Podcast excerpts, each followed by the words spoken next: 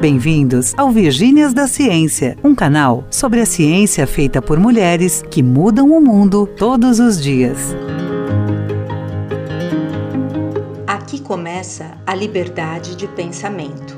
Onde quer que você esteja, venha conhecer mais sobre as verdades da ciência.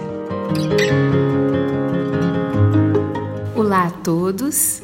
Hoje nossa entrevista será com a doutora Ana Paula Lepic.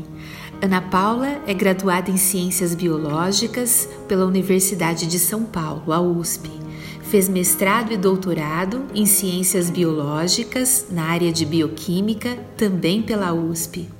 Atualmente é docente no Departamento de Imunologia no Instituto de Ciências Biomédicas da USP São Paulo.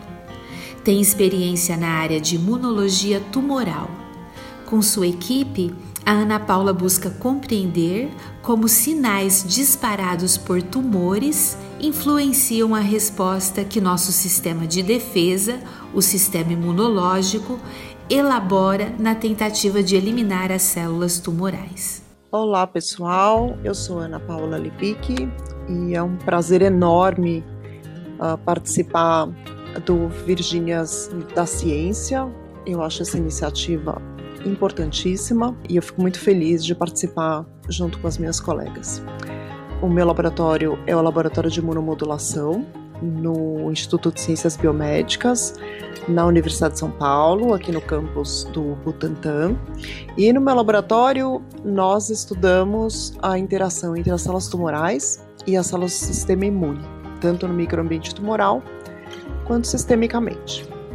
Então hoje a gente vai poder conversar um pouquinho sobre esse assunto. Oi, Ana! Bem-vinda ao Virgínias da Ciência. Um prazer conversar com você.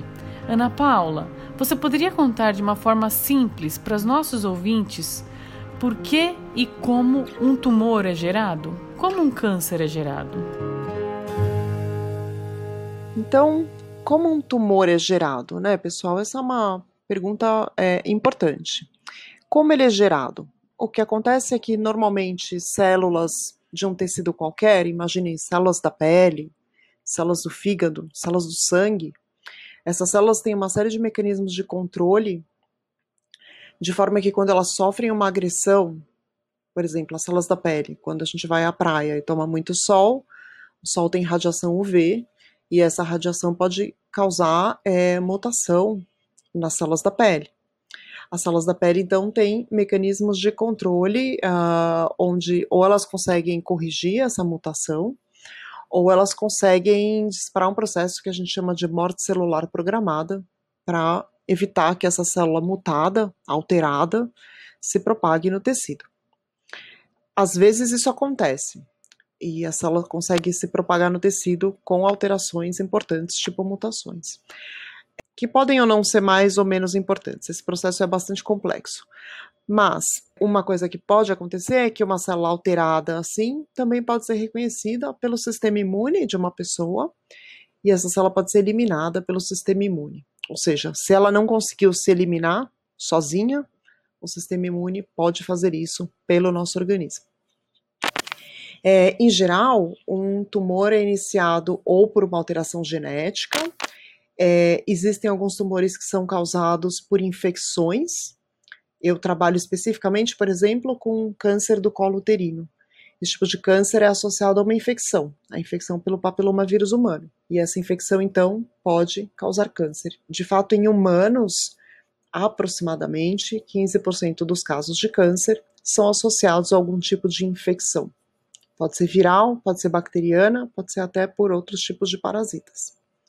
Mas o ponto todo da geração de um tumor, então, em geral, existe um conjunto de condições onde as células, que eram células normais, a gente chama de células normais, passam a ter um descontrole de proliferação, então elas começam a proliferar é, de forma descontrolada. Elas não conseguem fazer esse processo de morte que eu mencionei para limitar esse crescimento.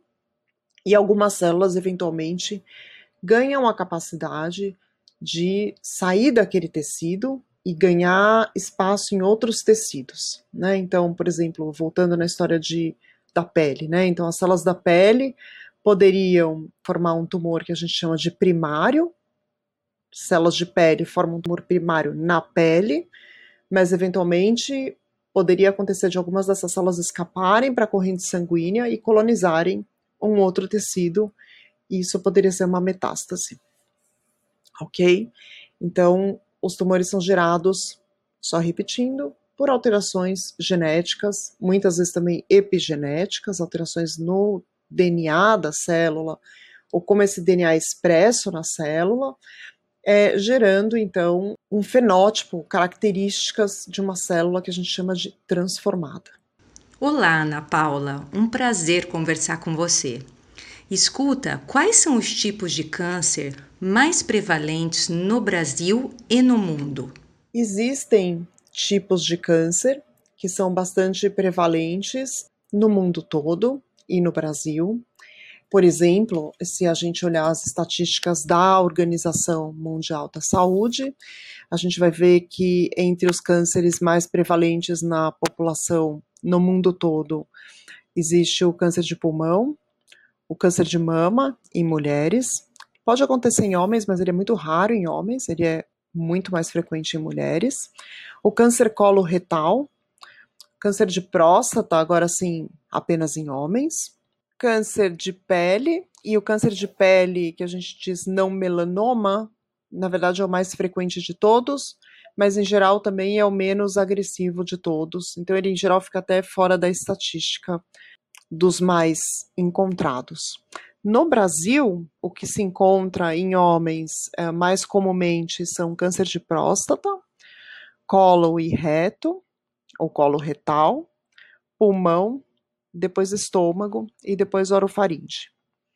Em mulheres, aí nós temos a câncer de mama, também câncer coloretal, câncer do colo do útero, depois câncer de pulmão. Então vocês veem que tem vários, uh, vários tipos de câncer que são comuns uh, ou mais frequentes tanto no Brasil quanto em outros lugares do mundo. Dito isso, tem uma questão que é importante, é que regionalmente alguns lugares têm maior incidência de alguns tipos de câncer. E isso é dado por questões ambientais normalmente e até questões genéticas de algumas populações. Então, esses são os tipos de câncer mais comuns encontrados. Eu acho que é importante mencionar que, em média, contando homens e mulheres, uma a cada seis pessoas no mundo tem câncer e também, em média, entre homens e mulheres, uma a cada oito ou nove pessoas no mundo morre de câncer. Então, acaba sendo uma doença bastante importante, não só para as pessoas acometidas, claro, e para suas famílias, mas para os sistemas de saúde mundiais também, que são isso é uma questão bastante relevante. E quais são os fatores externos ou ambientais mais associados com o desenvolvimento de tumores? Bom, como eu mencionei anteriormente, existem fatores genéticos que levam uma pessoa a ter câncer. Então, existem alguns tipos de câncer, inclusive classificados como familiares, né? Então, alguns subtipos de câncer de mama, por exemplo, que tem mutação nos genes BRCA, eles são herdados. Então, essa mutação herdada então, ela pode ser presente numa família e as mulheres dessa família, então, têm maior chance de desenvolver tumores de mama e de ovário. Mas, dito isso, muitos uh, fatores de risco para câncer podem ser ambientais.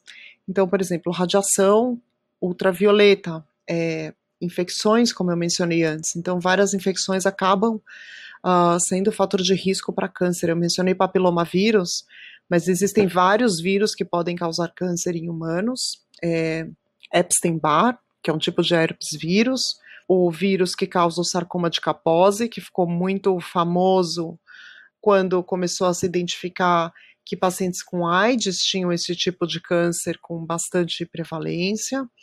O vírus da leucemia humana adulta, o próprio HIV, por gerar imunodeficiência e inflamação crônica, também é um vírus associado a câncer.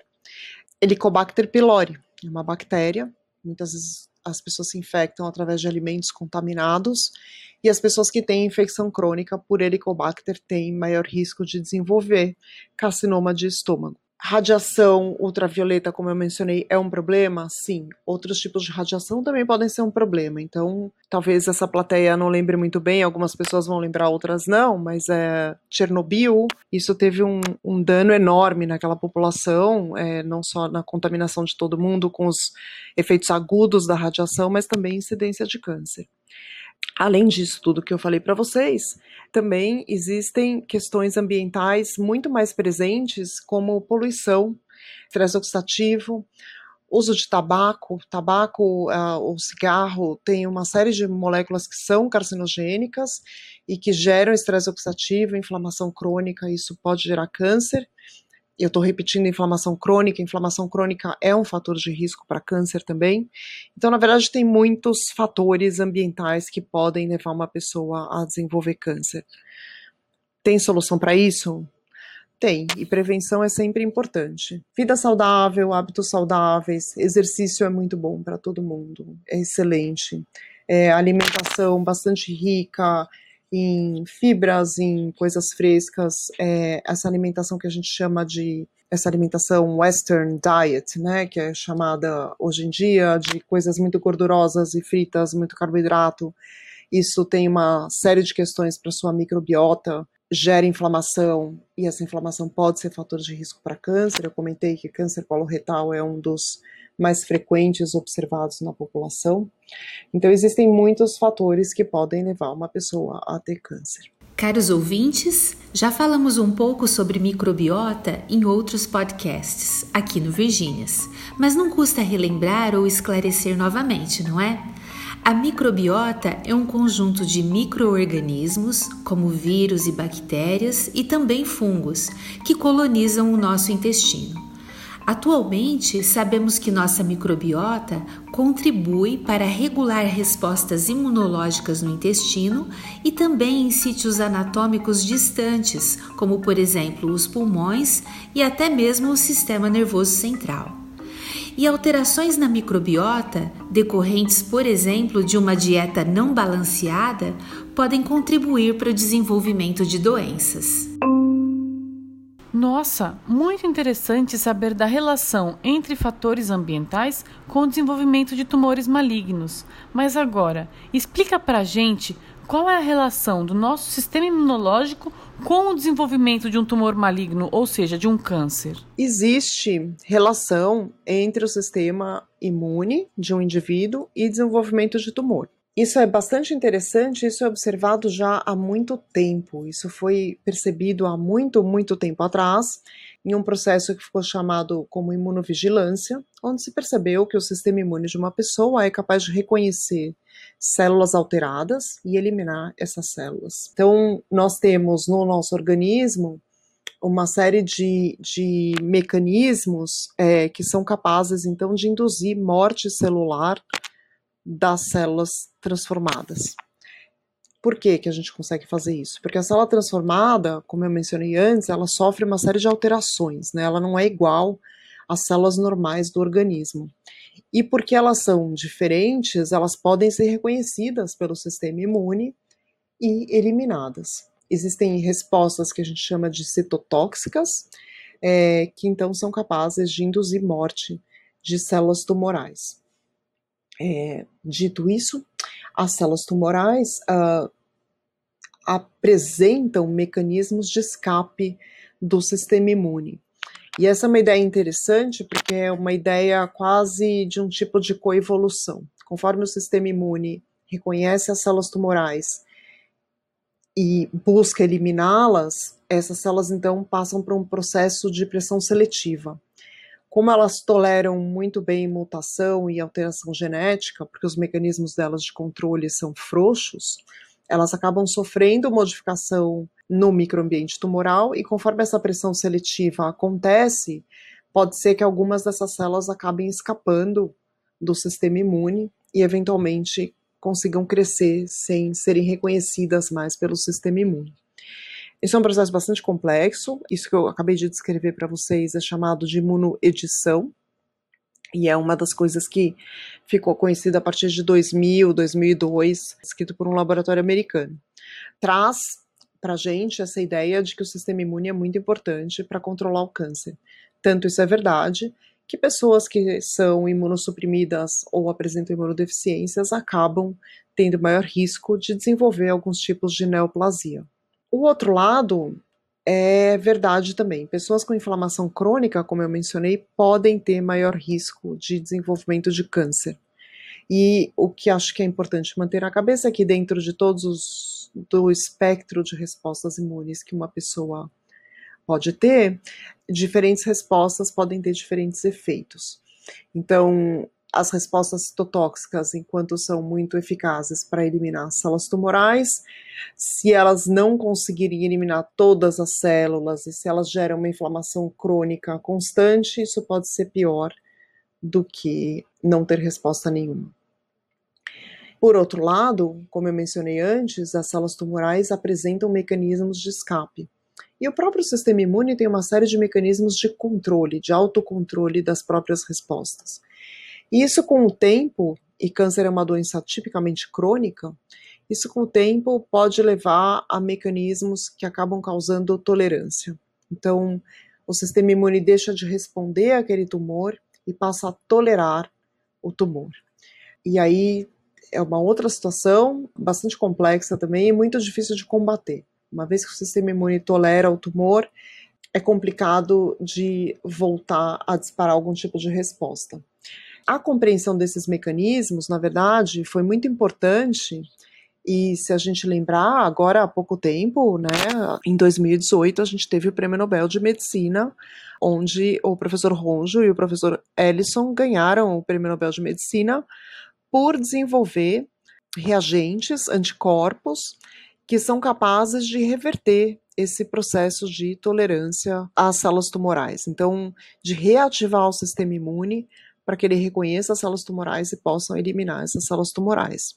Isso foi um, uma coisa bastante importante, uh, muita gente continua trabalhando nisso, então esse tipo de tratamento hoje em dia talvez possa ser associado aos tratamentos clássicos contra câncer e, e, melhorar então as respostas que a clínica e a terapia conseguem com os pacientes de câncer. Uau, excelente explicação, Ana Paula. Aproveitando o contexto, você tem uma linha de pesquisa voltada para o câncer de colo de útero. Por favor, conte-nos quais os perfis imunológicos associados ao carcinoma de colo de útero. Sim, então eu mencionei anteriormente que eu trabalho com câncer do colo uterino que é causado por uma infecção viral, pela infecção com, com papilomavírus humano. E, e então existe uma questão aí que é interessante, que é existem genes e proteínas virais que são expressos nas células tumorais. E esses genes e essas proteínas virais são muito importantes para a manutenção do fenótipo transformado das células.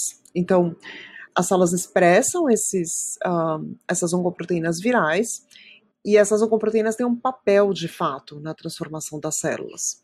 Não só isso, mas elas são proteínas virais, ou seja, elas não são proteínas do nosso próprio organismo. E, portanto, o nosso sistema imune tem um alvo muito claro ali que pode ser reconhecido para tentar eliminar essas células tumorais ou transformadas por esse vírus. Nem sempre isso funciona, por quê? Porque tem gente que tem câncer do colo uterino, tem gente que morre de câncer do colo uterino, infelizmente. Mas se a gente olhar a frequência de pessoas infectadas, de fato, então, se a gente olhar, fizer um estudo com uma população de pessoas relativamente jovens, nós vamos encontrar em torno de 30% das pessoas infectadas com papilomavírus humano. Isso varia de uma região para outra, varia um pouquinho de uma população para outra, mas em média é mais ou menos essa frequência de infecção por HPV na população. Dessas pessoas, e se a gente olhar especificamente a população de mulheres, é, mais ou menos 10% de fato vai ter uma lesão precursora de câncer. E de fato, do total de pessoas infectadas, 0,1% mais ou menos vão de fato desenvolver câncer do colo uterino. Se a gente pensar, bom, 0,1% não é muito, né? Mas é 0,1% de 30% da população. Então, na verdade, é bastante. E o ponto é, por que, que 0,1% tem câncer e por que, que todo o resto não tem câncer? Uma parte disso é porque o sistema imune reconhece tanto as células infectadas quanto as lesões precursoras e consegue eliminar essas lesões e essas células. Como que o sistema imune faz isso? Então, isso já é bem descrito, tem vários grupos de pesquisa que descreveram essas respostas imunes, e são respostas imunes, então, mediadas por linfócitos T, que a gente chama de resposta celular, principalmente CD4, TH1 e CD8. O que, que, é isso, né? São tipicamente respostas citotóxicas. São células do sistema imune que ou reconhecem diretamente a célula tumoral e induzem a morte dessa célula tumoral, ou são células do sistema imune que secretam moléculas e fatores que conseguem ativar ainda outras células para ajudar a eliminar essas células tumorais. Essa resposta é bastante conhecida e o que é interessante é que se a gente olhar uma mulher, por exemplo, que foi infectada com HPV e é assintomática, por exemplo, ela não tem lesão, nós conseguimos encontrar circulante, então, no sangue dessa mulher, células, linfócitos T, que reconhecem especificamente os antígenos do, do vírus, então as proteínas virais, e que montam essas respostas que eu comentei, citotóxicas, né? Então a gente consegue estimular essas células na plaquinha de cultura, no laboratório, e observar que tipo de resposta que elas fazem. Elas fazem essa resposta que eu falei que é citotóxica. Por outro lado, se eu pegar sangue de uma mulher que tem câncer causado por HPV, o que eu vou encontrar é que essas respostas citotóxicas não acontecem quando eu estimulo essas células com essas proteínas virais. Ao contrário, elas fazem uma resposta que se chama resposta reguladora. O que, que é isso? Também são linfócitos T, mas ao contrário dos que são citotóxicos, esses linfócitos T não só eles não são citotóxicos, como eles inibem a atividade dos outros. Ou seja, o sistema imune dessa mulher, quando ela já tem câncer, é tolerante aos antígenos virais, às células tumorais. E aí começa o problema. É muito mais complicado esse tratamento nesse momento. Então, esse é mais ou menos, ou bem superficialmente, o tipo de resposta imune que as mulheres conseguem desenvolver contra esse vírus quando pensando na situação de câncer do colo uterino. Eu acho que eu queria só mencionar também que o papilomavírus humano ele infecta pele e mucosas. Tem muitos tipos de papilomavírus humanos, aproximadamente 40 deles infectam mucosas. Então, outros tecidos também podem ter câncer causado por esse vírus. Por exemplo, na orofaringe, uh, e outros tumores anogenitais também podem ser causados por esse tipo de vírus. E as respostas imunes podem ser, uh, uh, parecem ser similares em um sítio e outro, embora o que seja melhor conhecido, disparado, seja câncer do colo uterino, mais bem caracterizado, então isso a gente entende melhor do que câncer causado nos outros sítios anatômicos. Ana Paula, vamos mudar um pouquinho a direção do nosso bate-papo, pode ser? Há quanto tempo você é docente no Departamento de Imunologia, no Instituto de Ciências Biomédicas da Universidade de São Paulo?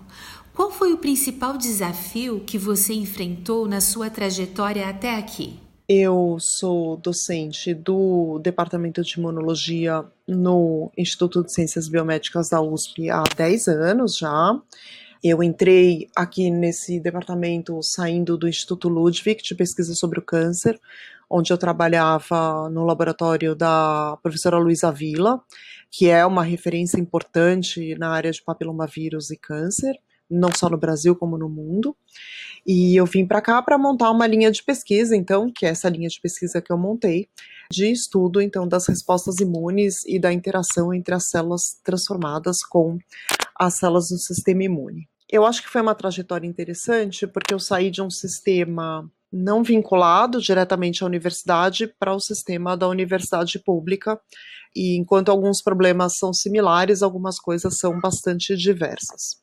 Uma coisa que eu acho muito positiva é que na universidade, é, não que eu não estivesse no Ludwig, mas na universidade a sensação ainda é maior que, que é a que eu tinha antes, de uh, uma certa liberdade, né? Então você tem uma liberdade grande de escolher projetos e desenhar a sua estratégia, ou como é que você quer trabalhar, se você quer ter mais alunos, menos alunos, é, quem você quer orientar Então, isso é, é bastante interessante e é um aprendizado importante que a gente precisa passar por ele.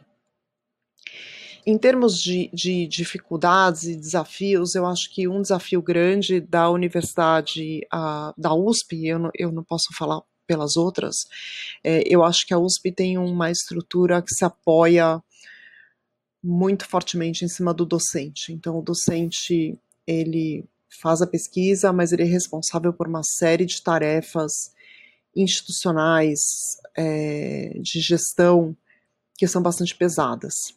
É, por exemplo, no meu caso, logo que eu entrei, um pouquinho, muito pouco tempo depois, eu, eu passei a cuidar do biotério do departamento, que é um biotério grande, e por vários anos eu cuidei do biotério. Depois eu parei de cuidar do biotério, fui cuidar da citometria de fluxo por mais alguns anos. E saindo da citometria de fluxo, agora eu estou cuidando do programa de pós-graduação, junto com uma colega, uh, com a Alessandra Pontillo. É, isso tudo toma um tempo uh, significativo dos docentes, e eu acho que talvez um, um problema é que nós não temos, de fato, treinamento para fazer algumas dessas atividades. Eu acho que nós adquirimos isso, obviamente uh, as pessoas são inteligentes, são capazes, então são capazes de aprender, e é um aprendizado, eu acho que ele é válido, mas ele toma tempo. Então, uh, em alguns momentos eu senti que eu privilegiei muito a parte de gestão, sacrificando um pouquinho o laboratório, e, e isso é, se paga um preço por isso, um preço caro. Eu acho que esse foi o, o, o desafio principal. Eu acho que nesse momento eu consigo balancear muito mais como fazer isso tudo.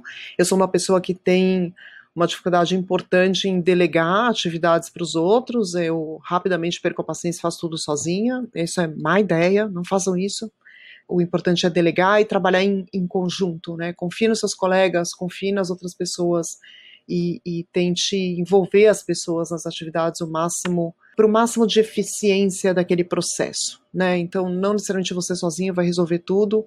É, se outras pessoas participam, isso é muito mais eficaz, muito mais eficiente, muito menos frustrante para todo mundo. Então, acho que isso foi uma lição que a universidade me ensinou. Eu acho que eu aprendi. Então, bom para mim, mas eu ainda vejo algumas pessoas uh, sofrendo um pouco com isso, algumas mais, algumas menos.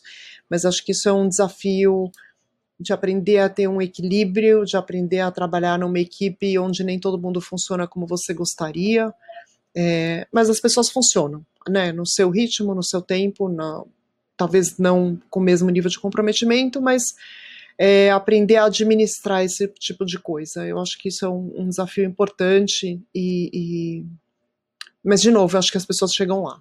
Ouvintes, apenas para esclarecer, biotério é uma estrutura para manutenção de animais que são usados em pesquisas voltadas para entender os mecanismos que geram as diferentes doenças. Entendendo esses mecanismos, os pesquisadores podem chegar a novos medicamentos e terapias imunológicas, como a descoberta da terapia imunológica que levou os pesquisadores Onjo e Allison a ganharem o Prêmio Nobel de 2018, conforme a Ana comentou agorinha. Citometria de fluxo é uma metodologia muito usada pelos pesquisadores para avaliar os mais diversos tipos celulares e as funções que estas células realizam. Ana Paula, ouvimos falar que você vivenciou a experiência da maternidade quando ainda fazia pós-graduação. Compartilhe um pouco dessa sua experiência conosco. Sim, a minha filha Alice, que hoje tem. Ela tem 25 anos. Às vezes preciso aí pensar, porque parece que faz tanto tempo e parece que foi ontem ao mesmo tempo. É, a Alice, eu chamo ela de Luli. A Luli nasceu é, quando eu fazia mestrado. Imaginem, eu fazia mestrado e o meu marido fazia iniciação científica na Poli. É, nós dois estávamos já aqui na USP e, e a Alice nasceu nessa época. Foi absolutamente insano. Mestrado e doutorado e depois pós-doc com uma criança pequena é, é, é puxado. É puxado, é, acontece, né? Acho que muita gente já passou por isso. No meio do dia, alguém te liga da escola e fala: Olha, seu filho tá com febre, vem buscar. E você tá com a bancada cheia de coisa, ou você tá no fluxo laminar mexendo em célula, e a criança está com febre, pode buscar. e pode buscar. Pronto, acabou. Não tem. É, o que eu posso dizer é organizem as prioridades. É, o filho vai ser prioridade número um. Não tem jeito. Mas às vezes dá para ter alguma ajuda de alguém. A minha ajuda principal foi a escola. A gente achou uma escola muito legal. A Luli ficava o dia inteiro na escola. É, a escola era perto aqui da USP. Então isso, na verdade, foi uh, essencial para eu conseguir ter as horas de trabalho no laboratório que eu precisava. As noites eram longas, madrugada tá valendo. Se a criança tá doente, eu vinha trabalhar à noite e ficava com ela de dia e, e assim vamos. A vantagem disso tudo é que eu era bastante jovem, então eu tinha muita energia. A outra vantagem disso tudo, de ter a, a Alice também tão jovem, foi que a gente cresceu literalmente junto, né? Então hoje ela tem 25, a gente ainda é bastante jovem, então a gente se aproveita muito. É, a experiência é interessante, é divertido.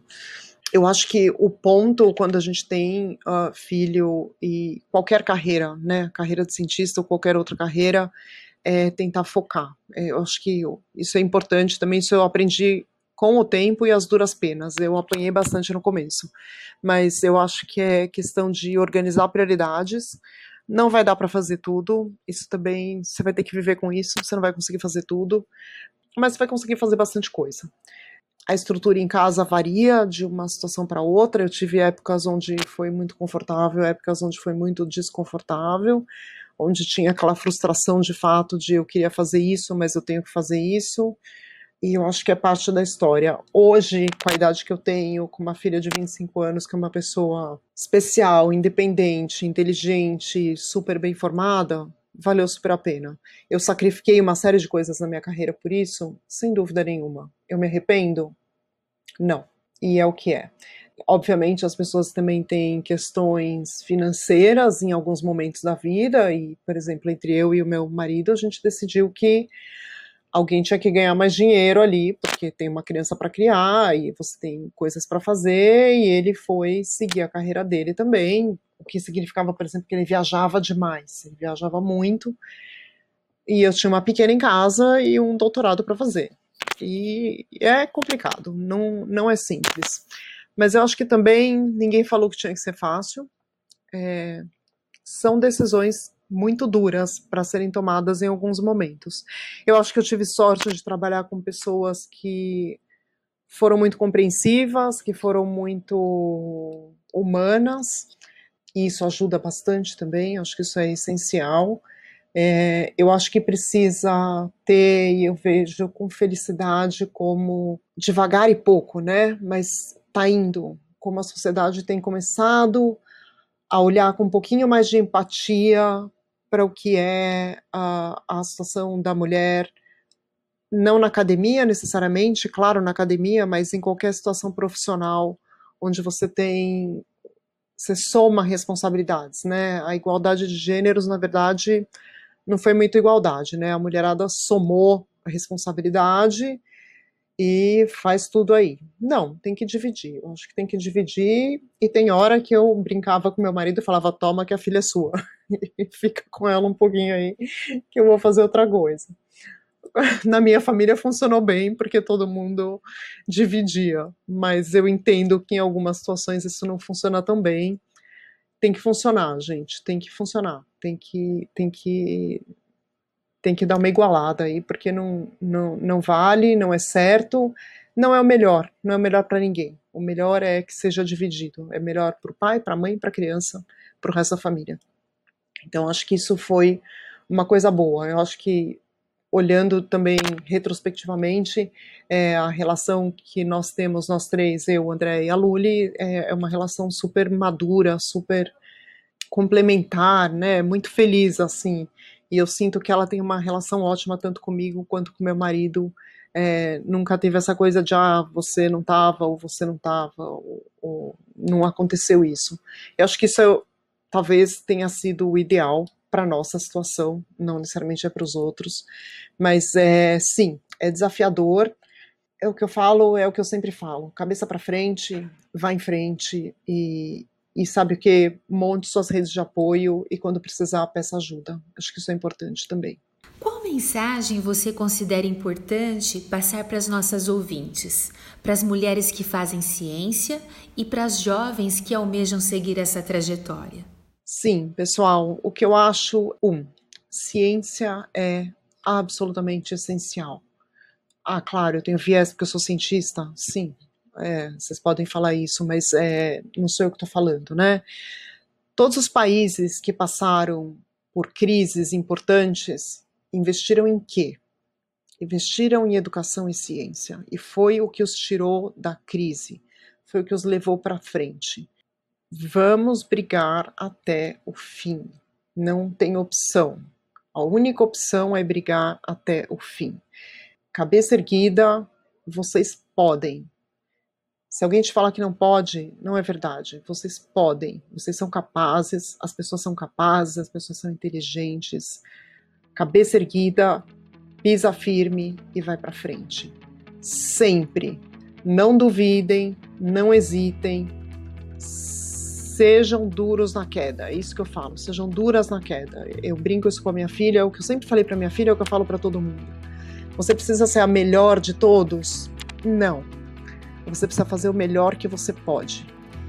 Faça o melhor que você pode. Isso vai ser muito bom o melhor que a gente pode é muito, muito, muito bom. É, algumas pessoas são fora do normal e absolutamente extraordinárias, e que bom que elas existem. Algumas pessoas, eu, por exemplo, é muito suor para conseguir algum resultado. Tá ótimo. É o meu papel, é para isso que eu tô aqui. É, busquem redes de apoio, busquem as pessoas que te apoiam, porque isso é importante. E não importa se quem te apoia é um professor, uma professora, um colega, uma colega. Não importa. Às vezes um apoio por mais uh, temporário ou por mais tênue que ele seja, faz a diferença. É, eu acho que uh, existem várias iniciativas, essa é uma delas mas existem muitas iniciativas hoje em dia é, que, que buscam então proteger a, as mulheres, o interesse das mulheres, principalmente das jovens, com certeza. Busquem isso. Sintam que vocês não estão sozinhas. Busquem as pessoas, conversem com as pessoas e cabeça erguida, pessoal. É sempre para frente. Não duvidem de vocês, nunca. É isso que eu tenho para falar para vocês. Foi um prazer conversar e quem sabe a gente conversa de novo outra hora. Muito obrigada. Que delícia de entrevista. Bem, ouvintes, assim fechamos mais um episódio do Virgínias da Ciência com a professora Ana Paula Lepic, do Instituto de Ciências Biomédicas da USP. Obrigada por todos os esclarecimentos sobre tumores e por compartilhar sua história e experiência conosco, Ana Paula. E lembrem-se sempre: não há portões, fechaduras ou cadeados que possam ser colocados em minha e na sua liberdade de pensamento. Virginia Woolf.